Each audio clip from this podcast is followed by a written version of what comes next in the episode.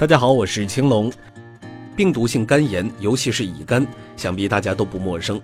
前段时间，著名医学杂志《柳叶刀》公布了一份全球乙肝的最新数据，中国在感染率方面整体处于一个偏高水平。如图所示，中国由于人口基数大，中国获得了一个代表一亿的大黑点。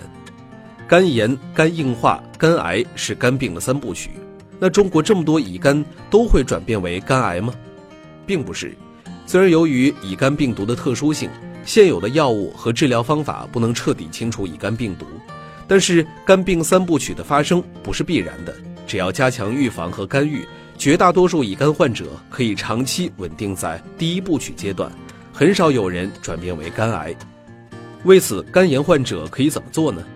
规范的抗乙肝病毒治疗，在正规的医院找专业的医生。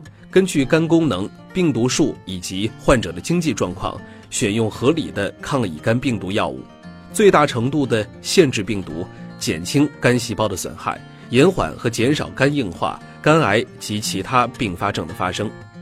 戒烟戒酒，吸烟喝酒都直接刺激伤害肝细胞，而且酒精还容易导致形成酒精肝，加重肝损害。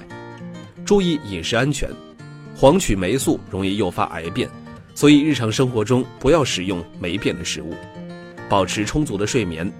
临床发现，睡眠不足、经常熬夜和睡眠颠倒的人群，肝细胞更容易受损。定期体检，乙肝患者应定期到医院进行常规检查，定期复查转氨酶和甲胎蛋白。此外，由于肝功能并不是万能的，因此还要去医院进行影像学检查。乙肝患者要做的就是重视起来，定期检查和积极配合医生治疗。更重要的是，保持良好的生活习惯，均衡饮食。